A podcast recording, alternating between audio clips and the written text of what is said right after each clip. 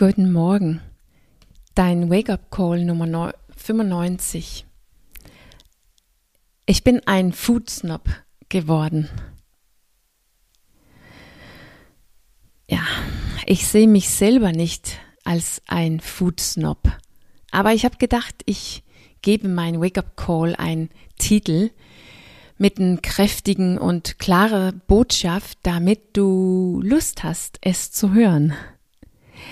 Und ich habe keine Angst, ein Foodsnob genannt zu werden. Wer weiß, vielleicht gibt es jemanden in meinem Umfeld, die mir das nennen. Ein Schnob hatte eigentlich eine ganz andere Bedeutung früher, wo es erfunden wurde, nämlich das Gegenteil von was wir heute, wie wir es heute benutzen.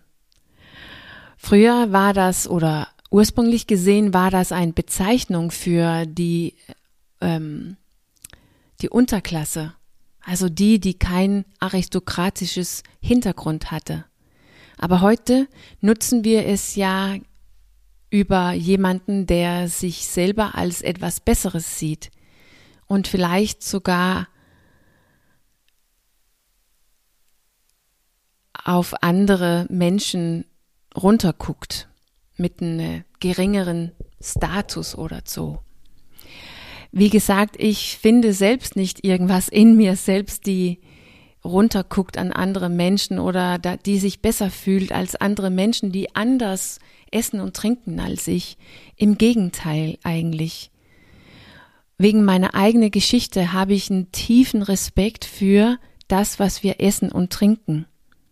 Genau weil ich auf mich selber blicke und immer noch gucke und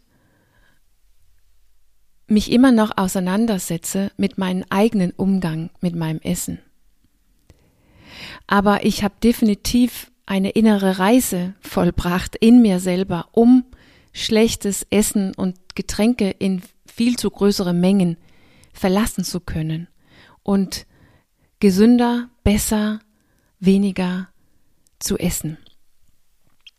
Und das hat natürlich eine innere Veränderung von mir selbst und von meiner Relation zu mir selbst gebracht.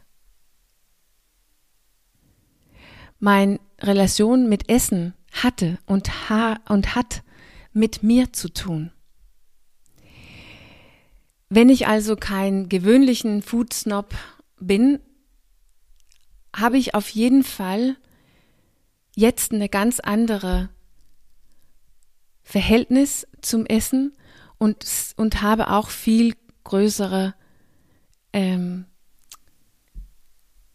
ja, viel, die, mein Essen ist mir wichtiger und ich stelle größere Forderungen zu meinem Essen.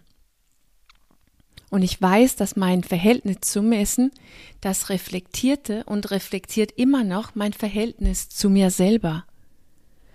Und mein Verhältnis zu mir selber war viel weniger bewusst und viel weniger, ich könnte nährhaft sagen, damals, als es heute ist. Das meiste von das, was wir denken, sagen, fühlen und tut, zeigt, wer wir sind und was für ein Verhältnis wir zu uns selber haben. Was sonst? Das, was wir denken, sagen, fühlen und tun, lebt ja nicht unabhängig von der, die wir sind. Es ist ein Ausdruck von der, die wir sind. Es ist die Art und Weise, wie wir in die Welt sind, äh, leben. Egal, ob wir es realisieren oder nicht. Und was wir essen und trinken, ist keine Ausnahme. Aber das habe ich sehr spät in meine eigene Arbeit erkannt. Und typischerweise sehen wir erst so richtig oder verstehen wir erst so richtig irgendwas, wenn wir frei geworden sind, wenn wir nicht mehr gefangen, abhängig und gesteuert von irgendwas ist, so wie ich mit meinem Essen. Bevor wir so richtig frei sind, sehen wir nicht klar, was wir eigentlich tun und was für eine Bedeutung es hat und was es mit uns selbst zu tun hat.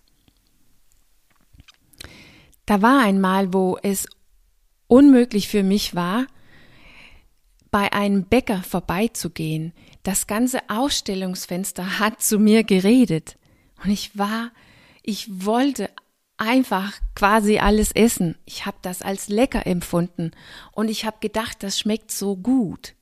Und wenn ich die Chance hätte und die Zeit und Möglichkeit und natürlich zu wenig Willenskraft, hätte ich viel zu viel gekauft und alles gegessen. Und wenn zum Beispiel jemanden Kuchen oder Kekse auf dem Tisch gestellt hat, war ich auch gefangen. Meine Aufmerksamkeit und meine Lust wurde geweckt. Und ich musste Willenskraft benutzen, um nicht zu essen. Und wenn ich angefangen hatte, musste ich noch mehr Willenskraft einsetzen, um wieder aufzuhören. Was sagte das über mich und über mein Verhältnis zu mir selber? Ja, das sagt ganz viel, die nicht besonders nährhaft oder gut ist. Wenn man sich selber mit Essen und Getränke stopft von schlechter Qualität in viel zu große Mengen, dann ist es nicht, weil man sich wirklich gern hat, weil man sich wirklich schätzt oder so wie man sich auf jeden Fall selbst so wie man über sich denkt, oder? Und statt weiter zu kämpfen mit mir selbst und mich selber zu zwingen, besser zu essen, weniger zu essen, das Richtige zu essen, in den richtigen Maße, war es viel, viel nachhaltiger für mich, mich selber besser kennenzulernen und verstehen, warum ich fand, dass das schlechte und vieles Essen und Getränke für mich notwendig war. Warum ich mir das angetan habe. Nur das Problem ist, wenn wir so richtig zu der Quelle gehen, zu die Ursache für das Ganze in uns gehen und ein für alle Mal aufräumen in unsere Verhältnis zu uns selber, dann fällt auch die alte Art und Weise zu essen und trinken weg. Ganz natürlich, weil es gehört ja zusammen. Meine, meine alte Art und Weise zu sein, mein altes Verhältnis zu mir selber, gehörte die alte Art und Weise zu essen und trinken zu. Und deshalb fällt das eine weg, wenn das andere sich auch ändert.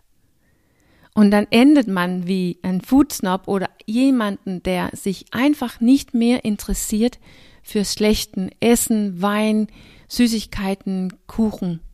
Diesen Pull-Effekt, diesen Anziehung, die es früher an mir hatte, die ist verschwunden. Und das hört sich vielleicht schnobbisch an, es ist vielleicht sogar schnobbisch, aber das ist notwendig.